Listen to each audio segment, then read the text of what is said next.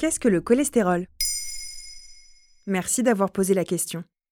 On a tous et toutes une idée vague de ce qu'est le cholestérol, d'autant plus qu'il y en a deux.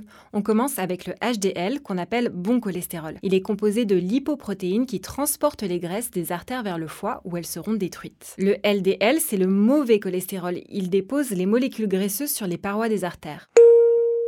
En excès, cela entraîne la formation de plaques d'athérome, des cellules sanguines mélangées au mauvais cholestérol. Ces plaques d'athérome s'épaississent progressivement et viennent gêner la circulation sanguine. J'imagine que c'est ce LDL dont on parle le plus souvent. Oui, et à raison, car la rupture de ces plaques d'athérome est mortelle.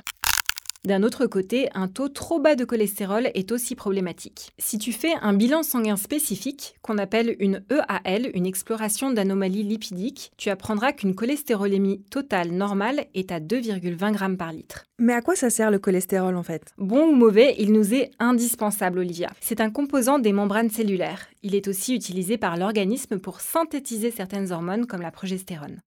Le cholestérol est aussi un précurseur de la vitamine D, c'est-à-dire qu'il contribue à la transformer. Et comme tu es curieuse, j'imagine que tu veux aussi savoir comment le cholestérol est produit. Eh bien, c'est aux deux tiers par le foie, et l'alimentation contribue à un tiers de son apport. J'ai une amie qui prend un traitement pour son cholestérol, ça s'appelle les statines, je crois. Oui, là tu parles sans doute des problèmes de cholestérol d'origine génétique. Les statines sont des médicaments utilisés dans certains cas d'hypercholestérolémie familiale.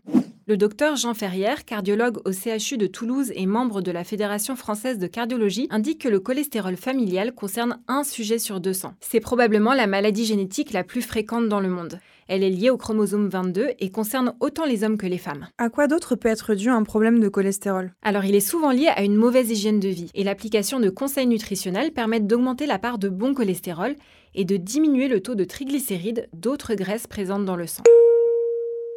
En revanche, l'effet du sport est très marginal sur le taux de mauvais cholestérol. Alors pour atténuer le risque cardiovasculaire, le contrôle médical du cholestérol LDL est vraiment très important. Côté alimentation, il faut éviter les graisses dites saturées, comme celle du beurre, qui ont plus de chances de se transformer en mauvais cholestérol. À remplacer par de la margarine ou certaines huiles végétales comme celle de tournesol, de colza ou de cartame.